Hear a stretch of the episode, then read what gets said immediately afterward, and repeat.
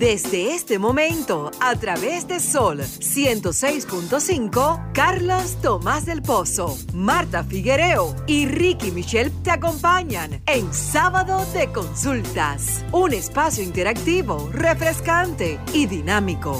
Ahora, Sábado de Consultas, por Sol 106.5, la más interactiva. Estás escuchando Sábado de Consultas por Sol 106.5, la más interactiva. En Sábado de Consultas, cápsula turística. En esta temporada atípica marcada por la pandemia del coronavirus, Italia ha sabido potenciar la demanda interna para compensar la caída del turismo internacional. Precisamente con este objetivo lanzó un total de 1.448.528 bonos turísticos por un valor de más de 647 millones de euros que podían solicitarse mediante el uso de una aplicación. Hasta la fecha se han descargado con la app un millón de ellos por valor de 450 millones de euros. Si bien no todos han sido utilizados, unas 140.000 familias lo han disfrutado. En sábado de consultas, cápsula turística. Estás escuchando el interactivo de la orientación, sábado de consultas.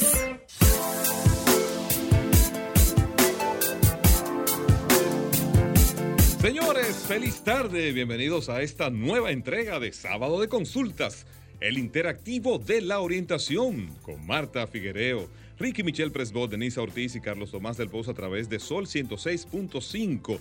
Nuestro espacio siempre enfocado en la orientación y el cuidado de su salud. Por eso nos agrada tanto que ustedes se sumen de inmediato a las conversaciones que cada sábado sostenemos con destacados profesionales que nos honran con su participación. Hola, Denisa, ¿cómo estás? Hola Carlos, contentísima de poder llegar a los hogares dominicanos en un sábado un poco extraño. Amaneció lluvioso, pero el sol está afuera. Bueno, este es un país especial. Aquí el día más claro llueve, ya se había anunciado que las lluvias se habían alejado y de repente hoy nos sorprendió aquí en la ciudad capital. Pero muy importante hacer de conocimiento que la temperatura ha estado muy agradable, que incluso en la zona de la región Cibao de nuestro país ah, hemos tenido temperaturas hasta en menos 2 grados. Sí, eso he estado mirando y, y eso también pues la gente espera que se refleje en la tarifa eléctrica, porque tiene que utilizar menos los aire acondicionados para poder dormir y sobre todo quizás también baja como ese espíritu siempre agresivo y soberbio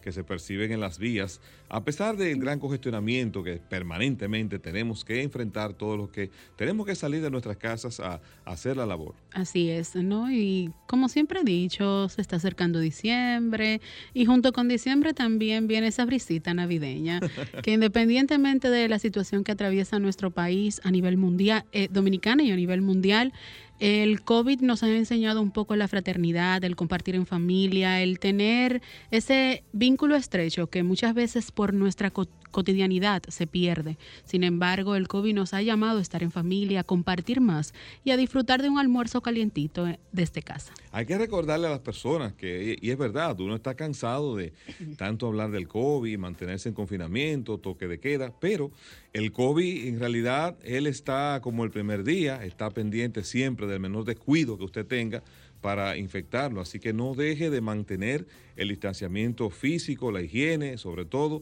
y utilizar su mascarilla, porque el COVID no está cansado de infectar personas y cada día vemos que las estadísticas internas siguen indicando que su presencia está muy activa en todo el territorio nacional. Es cierto que hay que ah, desarrollar las actividades y uno tiene que seguir eh, siguiendo el curso normal de la vida. Sin embargo, hay que cuidar la salud porque con el COVID no se sabe cuál es el resultado una vez usted se haya infectado, cómo eso se va a manifestar en su organismo.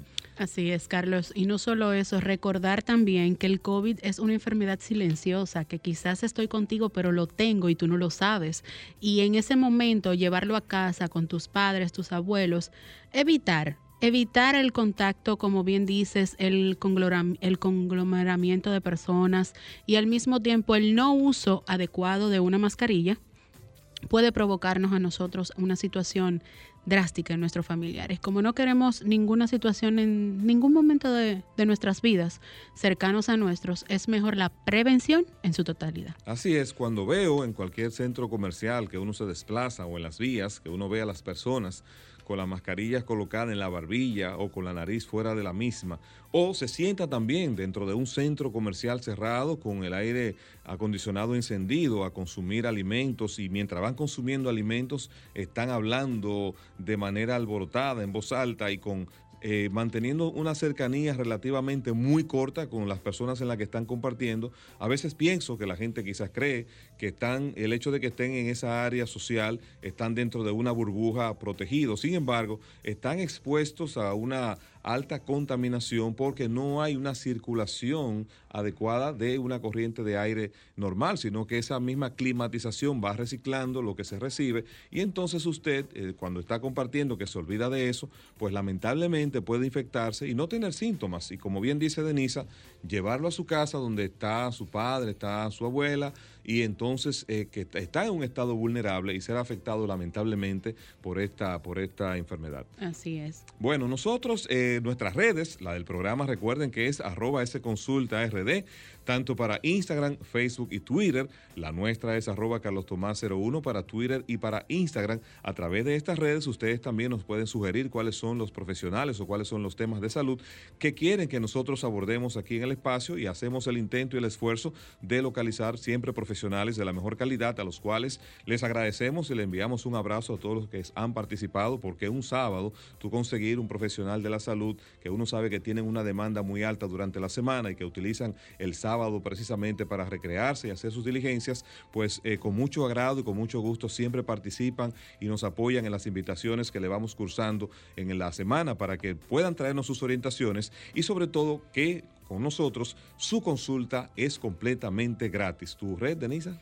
Claro que sí, en todas las plataformas digitales, arroba Denisa Ortiz. Bueno, lo que han extrañado a la bellísima, ella quizás se ponga en contacto con nosotros más tarde, está fuera de, está fuera del país, en un, esfuerzo extraordinario, porque hoy tenía que tomar un vuelo y parece que se ha retrasado, por eso no está con nosotros a través de la plataforma de Zoom. Así que ustedes saben, nosotros vamos a, tenemos hoy muchos temas interesantes. Eh, desde ahora les digo, vamos a tener una conversación muy interesante porque quiero que conozcamos cuál es la importancia y cómo podemos cuidar el hígado, uno de los órganos principales de las vías digestivas, que muchas veces no se le presta atención, y esto puede, eh, pues, de, la salud suya depende muchas veces de cómo este órgano esté funcionando de manera adecuada y lamentablemente se abusa de él a través de altos consumos de grasa o consumos de alcohol o también de productos y sustancias que entendemos que son saludables. Sin embargo, son sustancias muy agresivas y eso lo vamos a ver aquí en esta conversación tan interesante que vamos a tener hoy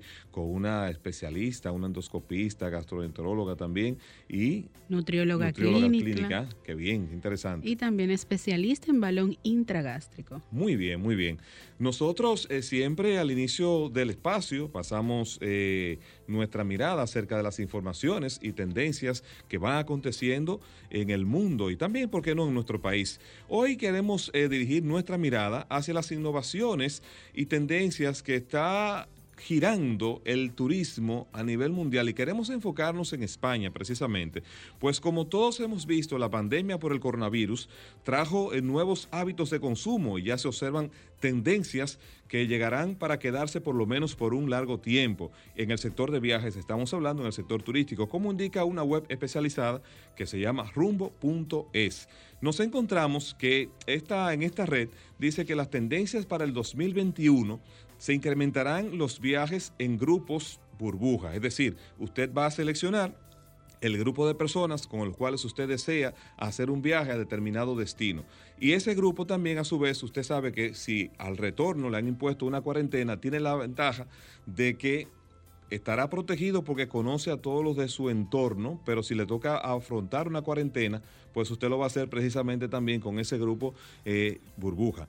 También se está viendo como una tendencia de que el teletrabajo, como lo estamos viendo, no se va a limitar única y exclusivamente a que usted lo haga desde un área de su casa, sino que también ya hay hoteles que están preparando espacios para que esas personas que tienen que teletrabajar puedan hacerlos también desde ambientes que les permitan disfrutar y tener la atención durante ellos realizan su trabajo de hotelería, de un ambiente diferente, para que el trabajo no les sea eh, monótono y cada vez esto sea una nueva experiencia que le permita a ellos compartir eh, con su día a día y disfrutar también en los momentos libres que el teletrabajo una vez pues haya concluido. También esto en España, vuelvo y reitero, ha motivado que muchos españoles se hayan, eh, se hayan eh, dedicado al turismo interno, algo parecido a lo que estamos promoviendo aquí en República Dominicana, pero ellos se han dado cuenta de que su país también hay muchas áreas para ellos desconocidas, como le pasa también aquí a la mayoría de los, dominicanos, que muchas veces tienden a salir del país antes de conocer destinos internos. Y esto dice que, dice que ya hay, hay infraestructuras hoteleras que están dentro de las ciudades creando las condiciones para que usted pueda trasladarse, pueda disfrutar de ambientes, sobre todo con las atenciones que implica no usted tener que cocinar. Esto yo sé que le va a le agrada a muchas personas, sobre todo que tienen que dedicarse a la labor de la cocina, de limpiar el hogar, pues si se van a una área como esta, a un hotel como este, pues tienen esa parte eh, cubierta. De otra forma también, eh, de esas tendencias que se están visualizando, dicen que los hoteles que están ubicados en zonas de playas y montañas, pues van a tener una gran acogida porque se va a, se va a comercializar ese espacio, ese ambiente, para aquellas personas que les gusta de la naturaleza y puedan hacer su labor desde un ambiente donde ellos puedan también disfrutar del entorno y en los breaks también tendrán opciones para que puedan seguir disfrutando. Wow, muy interesante la propuesta. Yo siempre mi mirada la enfoco a temas tecnológicos. Hoy traigo un tema que ha sido una tendencia en toda España, como que ambos nos coordinamos para irnos por el área de Europa. Sin saberlo. Pues les cuento que Spotify sufrió una caída que ha afectado su funcionamiento en toda Europa. Eh, Spotify es una plataforma digital de música que le permite a las personas tenerla en su dispositivo y llevar cualquier tipo de música hasta donde se traslade. Les cuento que este, esta cadena explicó que está teniendo problemas con su servicio para toda Europa desde la mañana del pasado viernes y que la compañía lo confirmó a través de, una de su cuenta de Twitter diciendo que algo no funciona bien que están trabajando para solucionar el fallo y que muchos usuarios persisten y aseguran que el inconveniente aún está registrado. Lo que ha causado mucha consternación en toda Europa es que justamente ellos dicen que algo muy relevante es el hecho de que la caída haya tenido lugar justamente el día del lanzamiento de Plastic Heart y del último tour del mundo, que son los discos de los eh, artistas Miley Cyrus y Bad Bunny. Sí, todo lo que son los seguidores de estos dos artistas están concernados porque dicen, ¿por qué justamente este día? No sé a qué ellos se refieren, si fue que atribuyen que hay algún complot contra los artistas. Sin embargo, la cadena Spotify dijo que tras el fallo, ellos están haciendo algunos arreglos entre bambalinas, que todo deberá volver a funcionar, a funcionar correctamente. Sin embargo, los usuarios aún dicen que los errores continúan. Vamos a ver en qué parará esta situación entre los, eh, vamos a decirle, como diría mi amiga Marta, customers y la compañía Spotify. Bueno, ahí también antes de irnos a la breve pausa, tú sabes que salió a relucir, aunque esto no es nuevo, pero ya eh, está aflorando, vamos a decirlo en buen dominicano, la quiquilla que hay entre Apple y Facebook, que mantienen una confrontación porque Apple dice que Facebook no respeta la privacidad de las personas y la invade, y de hecho Apple está creando ahora en su nuevo sistema operativo eh, herramientas que permitan limitar el acceso de aplicaciones que, que utiliza Facebook para poder accesar a informaciones de manera subrepticia de su teléfono sin su permiso. Entonces, esta confrontación llama la atención porque son empresas que no tienen, eh, aunque son empresas de tecnología, pero no tienen el mismo target, no tienen el mismo mercado, como son, por ejemplo, las empresas de refrescos o de comidas rápidas, sino que son empresas que tienen ramas completamente de, diferentes. van a segmentos de público diferentes, pero sin embargo se complementan porque a través del uso del smartphone es que usted tiene acceso a la red social de Facebook. Pero ya ustedes saben que esto estará llegando a su punto más álgido cuando Apple pues coloque las nuevas restricciones que va a traer para, el, para, para limitar el acceso de herramientas que tiene Facebook que dicen ellos son utilizadas para espiar a los usuarios de esa red social. veremos en qué parará todo eso.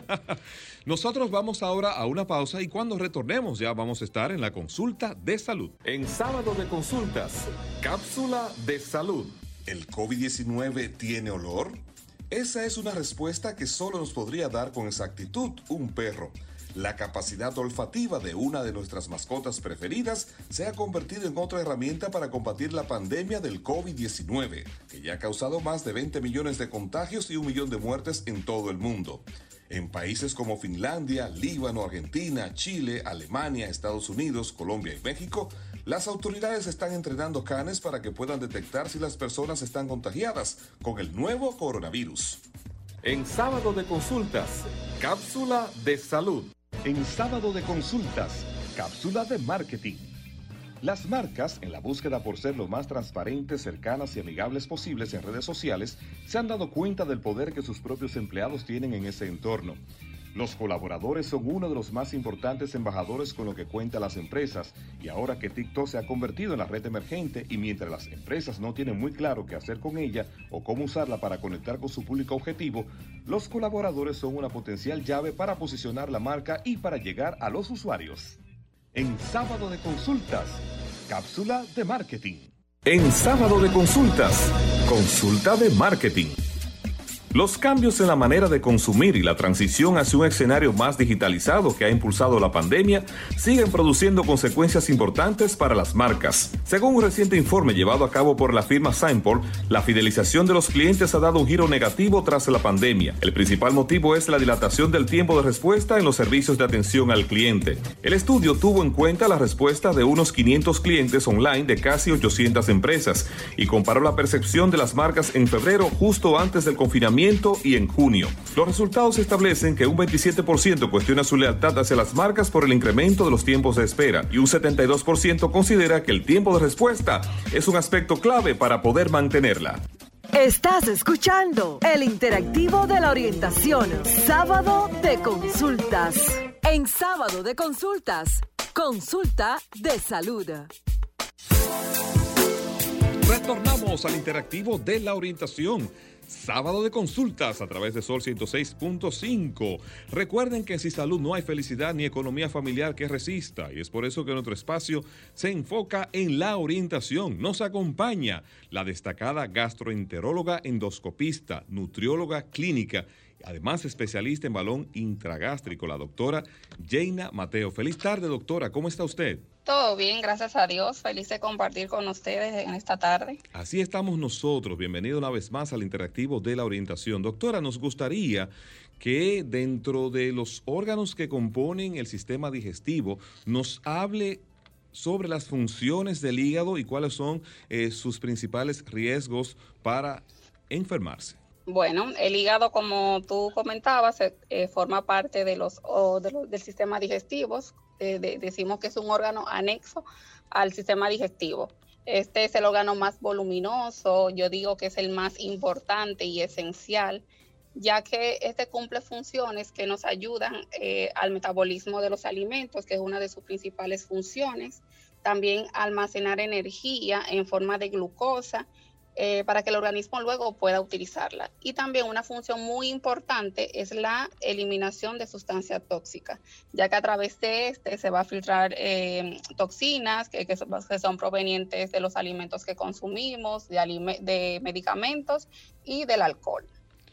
Doctora, cuando usted habla de que el hígado es el encargado de regular el, la glucosa en la sangre, podemos decir que este es el que se encarga del nivel de insulina que produce el cuerpo del ser humano? No, el, hígado almacena energía en forma de glucosa o de azúcar, pero el órgano encargado de la regulación de la insulina es el páncreas, que ya ese sería un órgano que podríamos tratar más adelante, que es el encargado de regular eh, los niveles de glicemia en sangre a través de la regulación de la insulina. Doctora, cuando las personas eh, consumen eh, exceso de alcohol, lo que y se produce una reacción conocida comúnmente como la resaca. ¿Es esto una reacción del hígado o cuál otro órgano interviene en ese tipo de efecto que siente el cuerpo? Sí, el, el alcohol es un, viene siendo como un tóxico para el hígado este consumido a cantidades industriales produce muchas patologías a nivel hepático, entre estas la esteatosis hepática alcohólica, la cirrosis hepática y en pacientes que consumen por largo periodo de tiempo alcohol. Se dice que alrededor de hay que consumir de 60 a 100 gramos de alcohol, que eso equivale a 7 copas de vino o 7 vasos de cerveza durante todos los días durante 20 años para producir una cirrosis en el hígado. También está descrita eh, el hígado graso no alcohólico y entre otras patologías. Bien, recuerden que con nosotros tu consulta es gratis, te puedes sumar a esta interesante conversación, hacernos tus preguntas o alguna inquietud. Aprovecha, este es el momento. Comunícate 809 540 165 1-809-200-1065 desde el interior sin cargos. 1-833-610-1065 desde los Estados Unidos. Sol 106.5, la más interactiva. Retornamos a esta interesante conversación con la doctora Jaina Mateo. Doctora, Usted mencionó en la parte final hígado graso. Cuando hacemos, buscamos los análisis que nos hacemos, vemos que dice hígado graso. ¿Por qué se produce esto y cuáles y cuáles son los efectos? Bueno, el hígado graso es una enfermedad muy común. Eh, casi siempre se diagnostica accidental, accidentalmente en pacientes que se les realiza una sonografía abdominal porque regularmente el hígado graso no da síntomas cuando viene a darlo porque ya está en una etapa avanzada. Esta se va a producir por una acumulación de ácidos grasos, sobre todo triglicéridos en el hígado, lo que va a impedir que el hígado ejerza su función normal. Eh, sus funciones vitales, como comenté anteriormente, de metabolizar, de filtrar sustancias tóxicas, de almacenar energía, y el proceso va, va, a eliminar, va a hacer que el hígado no cumpla sus funciones y se vaya deteriorando con el paso del tiempo. Hay diferentes tipos de hígado graso, el, el hígado graso alcohólico, que es en pacientes que consumen cantidades industriales de alcohol, y el hígado graso no alcohólico, que se va a ver en, pacientes diabéticos, eh, pacientes en sobrepeso, con obesidad. Eh, también hay descrita causa en mujeres, sobre todo en, en, mujeres que presentan ovario poliquístico, que hay una alteración allí a nivel hepático. Doctora, ¿cómo puedo identificar que mi hígado no está funcionando correctamente? A través de ciertas pruebas, sobre todo pruebas de función hepática, como pedimos eh, pruebas de exámenes como son la LTAST, que son enzimas hepáticas, las bilirrubinas, glicemia, tiempos de coagulación.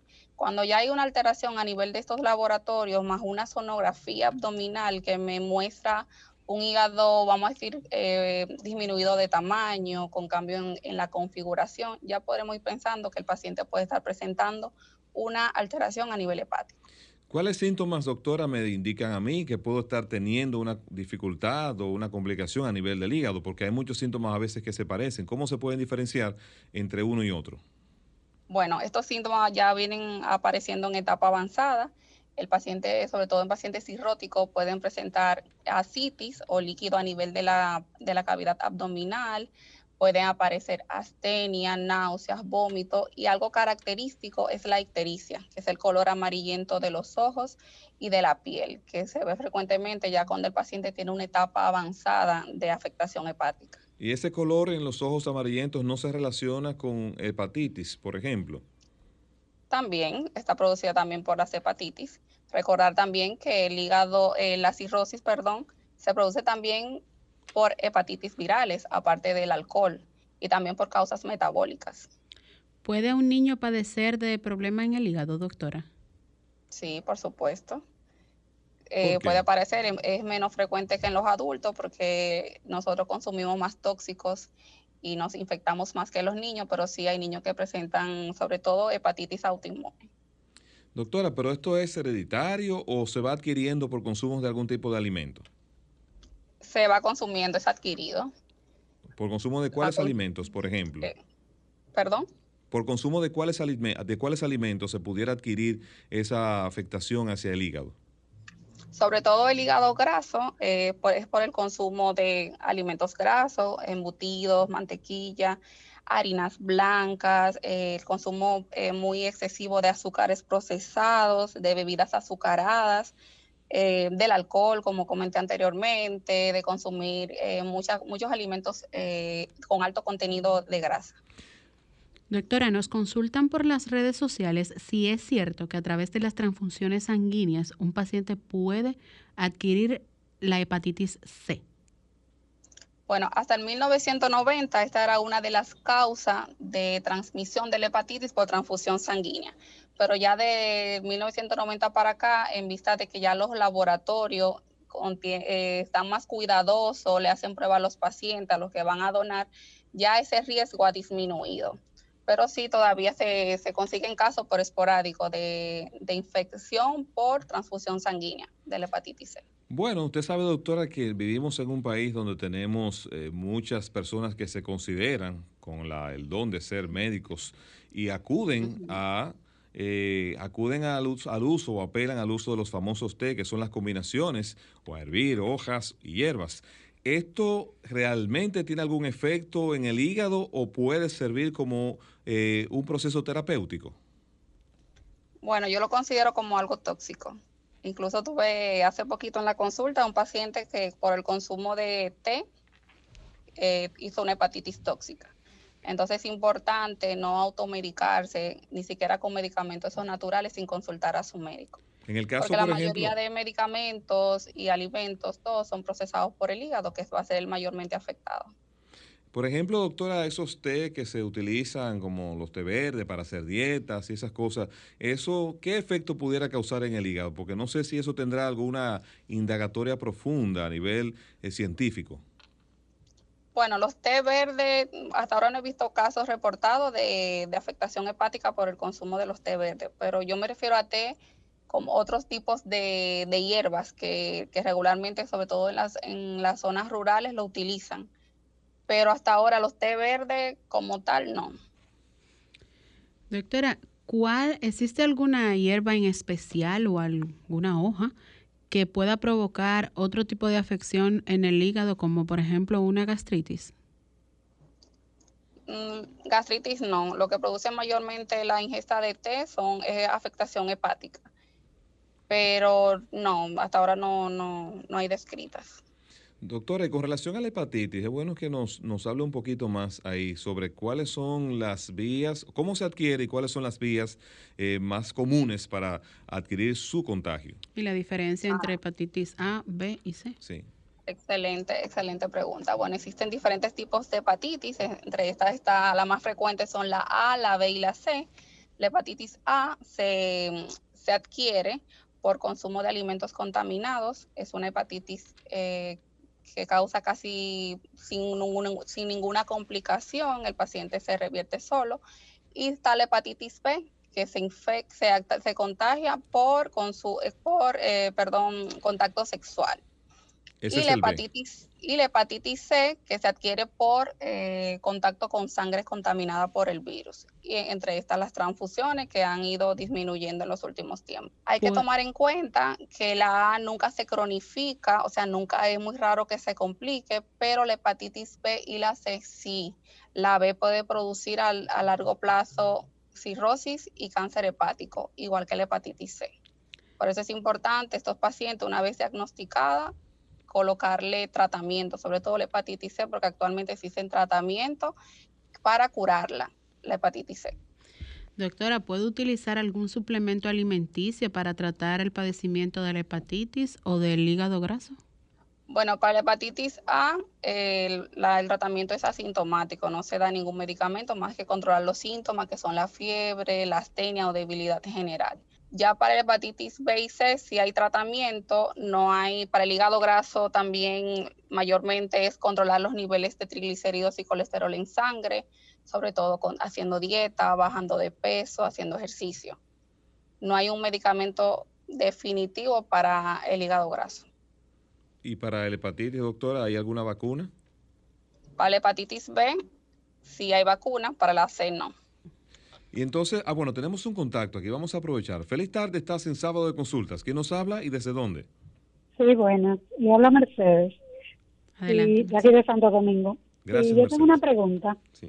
Yo tengo un familiar que lo operaron en septiembre porque tiene mucho quiste de agua en el hígado lo tiene lleno. Entonces la operaron, le cortaron de una parte del hígado, pero ya de nuevo, y le está creciendo la barriga de nuevo. Y le hicieron un estudio en esta semana y le dijeron que están llenos de agua de nuevo. Entonces mi pregunta es, ¿no existe algo que le pueda desbaratar esos quistes? Porque es mucho que tiene. Y otra pregunta, ¿no le pueden cortar el hígado y dejarle un poquito para que, porque yo tengo entendido que el hígado se regenera, Okay, un poquito que le dejen. Muy bien, vamos a tomar entonces este siguiente contacto y le respondemos en bloque, doctora. Por favor, buenas tardes, estás en sábado de consultas. ¿Quién nos habla y desde dónde? Hola, buenas tardes, gracias. Mi nombre es Laura, de aquí de Santo Domingo. Adelante Yo con su tengo inquietud. una pregunta. Tengo entendido que la hepatitis B se contagia también por secreciones corporales, llámese orina, sangre, saliva, eh, eh, cualquier contacto que es muy contagiosa de una persona a otra y que la hepatitis C, además de transfusiones sanguíneas, se puede contagiar por relaciones sexuales. Ok. Gracias. A Ahí usted. está su aporte. Entonces, doctora, la primera pregunta, ella, la señora preguntaba que si se le pueden, de- que qué se pudiera utilizar para desbaratar esos quistes y que si se pudiera extirpar una parte del hígado, ya que este órgano, ella tiene la información de que se regenera. Bueno, sí, efectivamente es uno de los, creo que es el único órgano del cuerpo que sí tiene la capacidad de regenerarse. Habría que ver, porque creo que comentó ella que el paciente tenía el abdomen inflamado, Sí, grande. es. Probablemente esté presentando asitis. Hay que ver cómo, en qué grado está ese hígado. Si no es un hígado que ya está cirrótico y hay un tratamiento para estos pacientes que es el trasplante hepático. No es cortar una parte del hígado y dejar que vuelva a regenerarse, sino como tal hacer un trasplante hepático. Ya. Entonces, la segunda intervención, ella hablaba acerca de las vías de contagio, mencionaba ahí los líquidos corporales y también ya usted había mencionado la parte de que se transmite a través de las relaciones sexuales. de Eh, contacto sexual. Sí, así es. La hepatitis B y la hepatitis C sí se puede transmitir, pero el riesgo es muy bajo. Es mayormente por contacto con sangre. Ok, doctora, habló sobre cirrosis cuando mencionamos el caso de la señora con el hígado inflamado. ¿Podemos orientar a nuestros eh, espectadores qué es la cirrosis? Bueno, la cirrosis es un daño irreversible, o sea, ya no hay vuelta atrás eh, de afectación hepática que se puede producir eh, por alcohol, por infecciones virales como son las hepatitis B y C, y también hay descrita una causa metabólica, que, de- que es lo que decimos cirrosis por NASH, que es en pacientes diabéticos e hipertensos, obesos o en sobrepeso que se va, se va haciendo una afectación a nivel del hígado, se va acumulando, se va volviendo fibrótico, como duro, y con el tiempo va alterando sus funciones y ya el, el paciente presenta múltiples complicaciones, entre los síntomas ya aparecen en etapa avanzada, que es la citis o distensión abdominal, líquido en, en el abdomen, puede aparecer asterixis, ictericia, astenia dinámica, y estos pacientes mayormente se diagnostican por una hemorragia digestiva, ya que esto, ellos van a presentar eh, varices esofágicas producto de la misma afectación hepática y estos pacientes sangran mucho. Doctora, la cirrosis hepática es más frecuente en hombres y mujeres y también quiero saber ahí mismo, ¿por qué el paciente que está padeciendo eh, enfermedades del hígado, básicamente los hepatitis, tienden a bajar tanto de peso, sin embargo se le inflama eh, sobremanera el abdomen? Sí, porque hay una, hay una alteración allí eh, a nivel de la albúmina, el paciente baja de peso, pero acumula líquido en el abdomen. Por eso es que se ve esos pacientes así, todo como gorditos, solo de a nivel del abdomen. Eh, ¿qué, qué otra cosa fue que me preguntaste de la cirrosis? Sí, le preguntaba que con relación a la cirrosis, que si es más frecuente en el hombre o en la mujer. Es más frecuente en el hombre, porque el hombre, sobre todo por la causa alcohólica, porque el hombre es más tomador que las mujeres, pero la, el, el porcentaje de afectación en ambos sexos es, es casi parecido, pero tiene más predilección por el sexo masculino. Doctora, ¿existe alguna cantidad de tiempo que pueda vivir un paciente con cirrosis? Mm, No está, no, no está determinado exactamente qué tiempo viva, todo depende del grado de la cirrosis, de qué tan afectado esté el hígado. Y que no presente complicaciones como son las hemorragias, encefalopatías, pacientes también presentan hipertensión portal, que es el, el vaso grande, hay afectación de la porta, entonces depende, porque hay pacientes cirróticos que no presentan ninguna de estas complicaciones y pueden durar mucho tiempo, sobre todo con llevando su tratamiento al pie de la letra como se lo indica su médico. Doctora, ¿qué de cierto hay de que algunos medicamentos de venta libres, como es el caso del acetaminofén, puede tener efectos eh, adversos al hígado? Pero antes de responderme esa inquietud, vamos a tomar este contacto, por favor. Feliz tarde, estás en sábado de consultas. ¿Quién nos habla y desde dónde? Saludos, Mauri, del distrito. Hola, Mauri, gracias por estar con nosotros. Bien, quisiera saber cuáles serían unos síntomas que se pueden identificar eh, que podemos tener problemas con el hígado y el tema de que se dice que los antibióticos a largo plazo eh, van a presentar a, futuro muchos problemas de salud. Eh, ¿Afectarán al hígado ese tipo de problemas? Gracias, por la consulta. gracias por la consulta. Adelante, doctor. Bueno, eh, no todos los antibióticos producen afectación hepática. Hay medicamentos descritos como es la eritromicina, la isonacida, que se usa también para el tratamiento de la tuberculosis pero no todos los antibióticos, claro, hay que tomar en cuenta que todo en exceso hace daño. Usted tomando muchos medicamentos por largo tiempo, como dije anteriormente, el hígado es el que metaboliza todo, es el que filtra todo, entonces todo va allá. Entonces, consumir muchos, muchos medicamentos por largo periodo de tiempo sí puede hacerle daño. Incluyendo, doctora, ahí le agrego a las personas que tienen que consumir medicamentos para la hipertensión, por ejemplo. No, por la hipertensión no. Ok. Y en el caso, retomando entonces la pregunta que le hacía antes del contacto con el oyente sobre el efecto que tendría a largo plazo o el uso indiscriminado de acetaminofén en el hígado.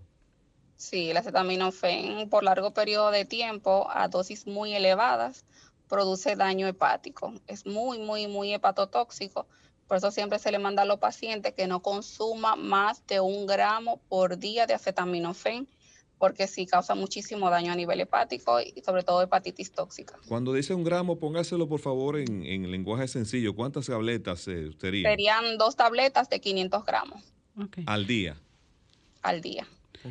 Doctora, me consultan por las redes. Eh, cuando vamos a hacernos los estudios eh, analíticas, nos dicen que existen dos tipos de análisis para determinar la grasa en el hígado, ella dice, ¿me puede identificar la diferencia entre el AST y el SGOT?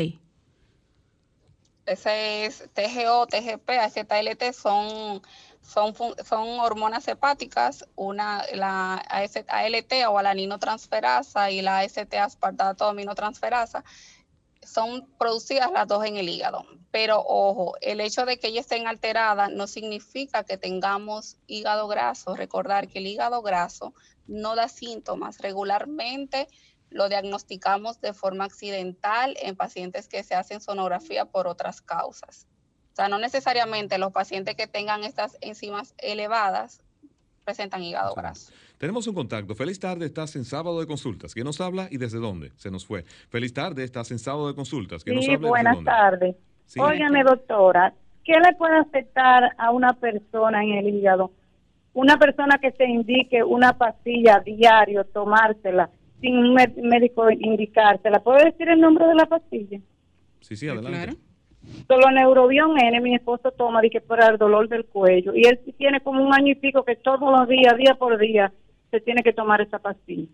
Gracias por la consulta. Doctora, ¿provoca alguna afección ese medicamento? A largo plazo, porque lleva un año, según dice la señora. Mm, bueno, al hígado no, lo que podría hacerle daño es a nivel gástrico, a nivel del estómago. Pero a nivel hepático no. Bueno, pues doctora, como siempre, pues muy agradecido de estar con nosotros aquí en el Interactivo de la Orientación, precisamente orientando a las personas a cómo cuidar su salud. Quisiera que nos dejara sus contactos y sus redes por si se queda alguna inquietud, pues los amigos oyentes aprovechen esa vía. Así es, estamos a la orden en el Centro Médico Elohim, en la Avenida Independencia, esquina Elvira de Mendoza, y en la provincia Peravia, en el Grupo Médico Bani y mis redes sociales en Instagram y Facebook como DRA de doctora Jaina Mateo Gastro. Doctora, nos, entra, nos, está entrando un contacto. Vamos a tomarlo ahí para aprovechar. Feliz tarde, estás en sábado de consultas. ¿Quién nos hable desde dónde? Hola. Aló, hola. Se fue. Bueno, doctora, muchas gracias. Ustedes mantengan la sintonía porque todavía queda más de sábado de consultas. Estás escuchando el interactivo de la orientación, sábado de consultas. En sábado de consultas, consulta de marketing. Los cambios en la manera de consumir y la transición hacia un escenario más digitalizado que ha impulsado la pandemia siguen produciendo consecuencias importantes para las marcas. Según un reciente informe llevado a cabo por la firma Signpol, la fidelización de los clientes ha dado un giro negativo tras la pandemia. El principal motivo es la dilatación del tiempo de respuesta en los servicios de atención al cliente. El estudio tuvo en cuenta la respuesta de unos 500 clientes online de casi 800 empresas y comparó la percepción de las marcas en febrero justo antes del confinamiento y en junio. Los resultados establecen que un 27% cuestiona su lealtad hacia las marcas por el incremento de los tiempos de espera y un 72% considera que el tiempo de respuesta es un aspecto clave para poder mantenerla. En sábado de consultas, cápsula de salud. Una reciente investigación de científicos españoles ofrece nuevos datos sobre la relación entre la vitamina D y la enfermedad del COVID-19. Los resultados muestran que los niveles bajos de vitamina D fueron más frecuentes en un grupo de 216 pacientes hospitalizados por COVID-19 en un hospital de Santander al norte de España. Más precisamente, se encontró deficiencia de vitamina D en el 82.2% de las personas hospitalizadas frente al 47.2% en el grupo de control, es decir, el grupo de personas no hospitalizadas que se utilizó como comprobación. En sábado de consultas, cápsula de salud. Estás escuchando Sábado de Consultas por Sol 106.5, la más interactiva. Ahora Consultas de marketing. En sábado de consultas. Retornamos al interactivo de la orientación, sábado de consultas, a través de Sol 106.5. Recuerda que es tiempo de que las empresas evolucionen de un abordaje centrado en el consumidor a uno centrado en el ser humano, donde los resultados financieros vayan de la mano con la responsabilidad corporativa. Ahora vamos a conversar un emprendimiento muy interesante con la CEO de Hi My Eva. Hi, I'm Eva.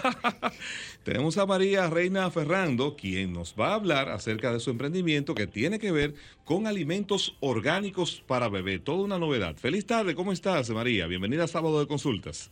Muchísimas gracias, súper contenta de verdad de estar con todos ustedes por acá.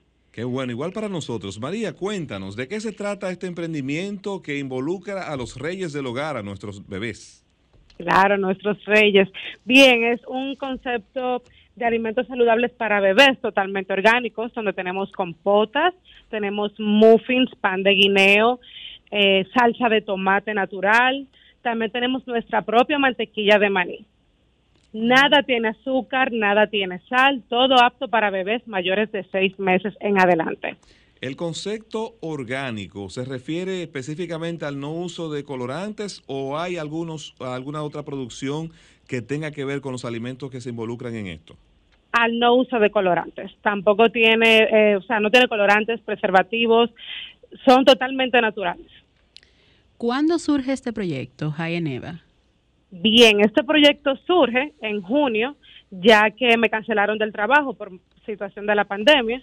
Tengo en ese momento una bebé de alrededor de 8 o 9 meses y yo subía siempre en redes sociales la comida que yo le preparaba y todo el mundo, ¿cómo tú lo haces? Dime, dame la receta.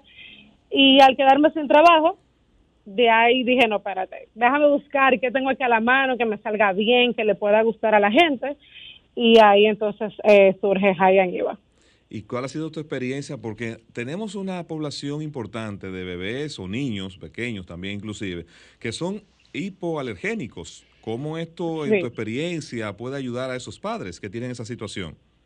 Bueno, mira, lo primero es que antes, bueno, tan pronto un papá se comunica con nosotros, le realizamos una serie de preguntas para ver realmente si su bebé es alérgico a algún alimento.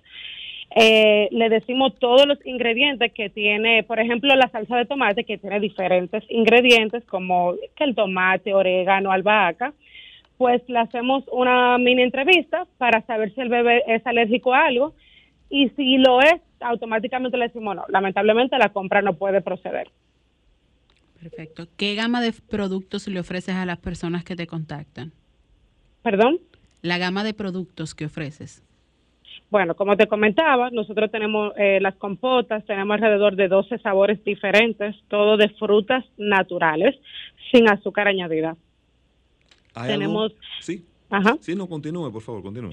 Ah, los mini muffins, como ya le decía, y nuestro pan de guineo, que es a base de harina de avena, y nuestra mantequilla de maní, que no tiene sal ni azúcar añadida tampoco. Es puro de maní. Una vez que los productos han sido elaborados, ¿cuál, qué, qué, tiempo tienen para eh, evitar que se descompongan? Para consumir. sí. Por ejemplo, las compotas duran alrededor de siete días y la vendemos en un empaque de seis.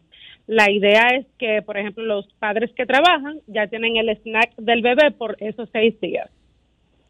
El pan de guineo dura alrededor de cuatro a cinco días, depende si lo refrigeras o no. Igual, por ejemplo, los muffins duran también de 4 a 5 días, la salsa de tomate 15 días y nuestra mantequilla de maní 3 meses y más.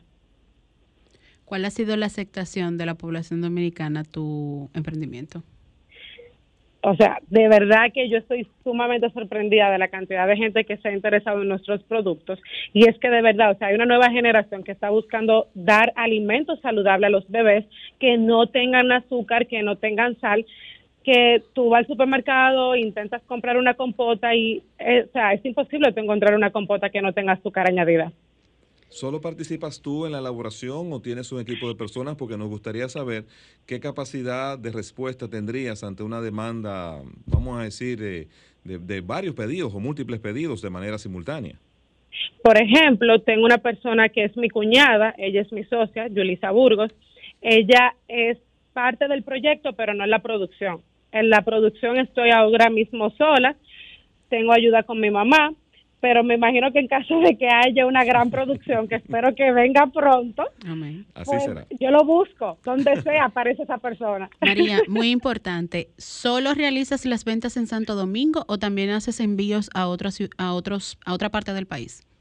Mira, por el momento solo Santo Domingo, ya que como son alimentos que necesitan un cuidado, estamos trabajando de qué forma podemos eh, llevarlo al, al, perdón, al interior, exacto.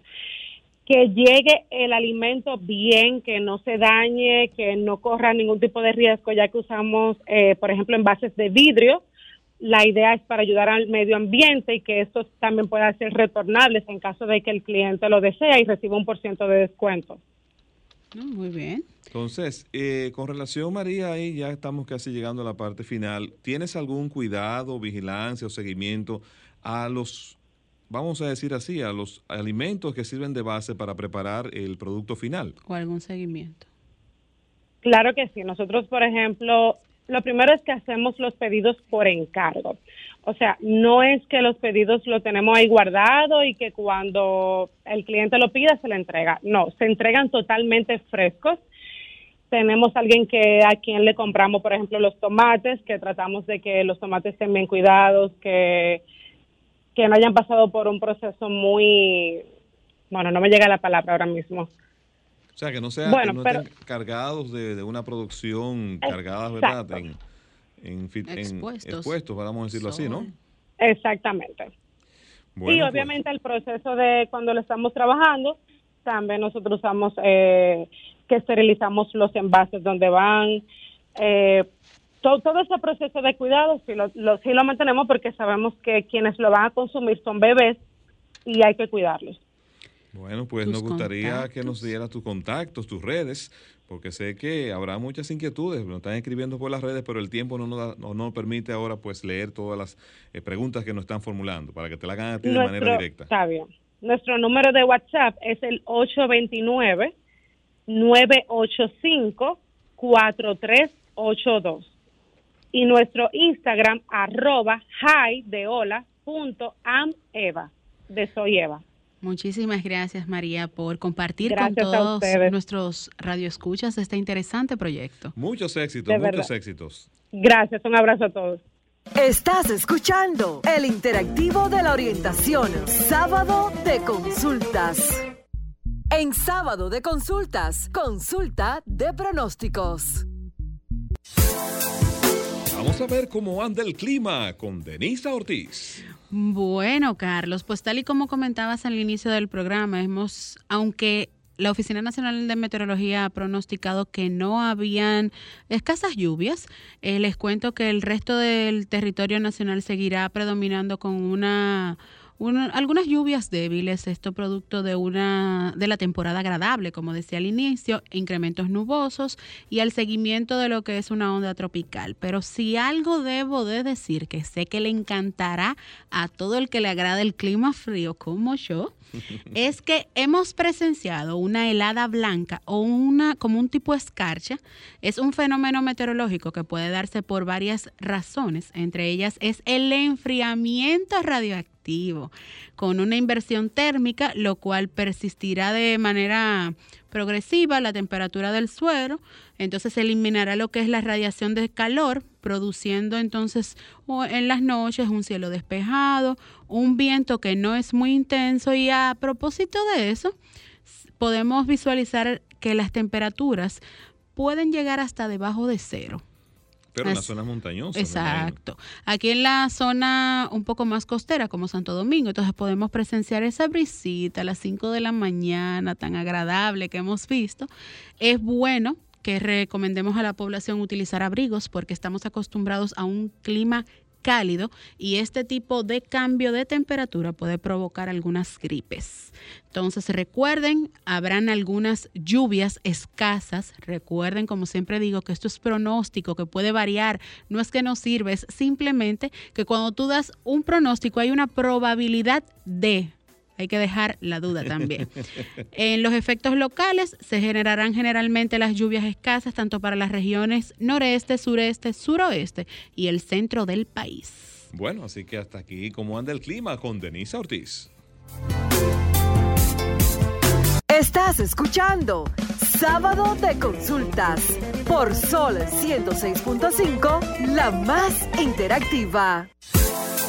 ¿Cómo anda el mundo del espectáculo y el entretenimiento, Denise Ortiz? Bueno, Carlos, contentísima. Los cines ya abrieron, como reiteramos en, otros, en otras ocasiones, y tenemos muchas películas disponibles, no solo para, para mí, los teenagers, sino también para los más pequeños del hogar. Una, una película que quiero recomendar y que está eh, actualmente en la, en la pantalla grande es a prueba de vuelo, o mejor dicho, conocida también comúnmente como Volando Juntos. Esta película trata sobre un científico eh, se desarrolla en, una zona europea. Él es especializado en gansos salvajes y sus procesos de migración.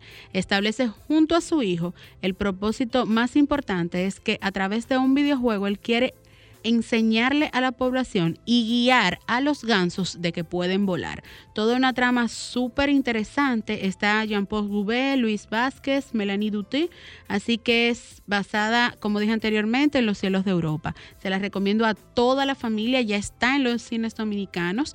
Y a propósito de dominicanos, felicitar a la creadora de Mis 500 Locos. Es una película meramente dominicana que se está estrenando en, el cine dominicano, escrita por nuestro querido Wadi Jaques y Lenin Comprés. A propósito de Dominicana, felicitar a Johnny Ventura, que el pasado miércoles, Día Nacional del Merengue, realizó un concierto virtual sin desperdicios. Yo que tuve el privilegio de poder tener acceso a él, puedo decirles que lo único que nos faltó era estar en el terreno para poder bailar. No, la verdad que el concierto fue extraordinario. Se mostró ahí en Johnny Ventura que todavía le queda, le queda mucho. Está entero el caballo. Por algo el caballo mayor. Tú sabes que también tenemos que felicitar a José María Cabral porque su, su película Hotel Copelia tendrá un estreno mundial en el marco del 42 Festival del Nuevo Cine Latinoamericano. Esto es un hecho muy trascendente, importante para la historia del cine de nuestro país y muy especial para José María Cabral y todo el elenco que acompaña en esa película. Nos dicen que nos vamos ya, que terminamos. Así es, Carlos, ya nos vamos, pero antes recordarle a todos los que nos escuchan que de 7 a 8 de la noche, a través de Telefuturo Canal 23, tendremos nuestro espacio Encuentro Informal junto al destacado periodista Julio Martínez Pozo y Mildred Charlotte. Reiterar que no solo en República Dominicana lo pueden ver, sino que también estamos disponibles en TV Quisqueya, canal Optimum 1096. Bueno, llegamos al final, señores. Gracias. Ricky Michelle Presbot, Marta Figuereo, Denisa Ortiz y Carlos Tomás del Pozo. Bye bye. Hasta la próxima.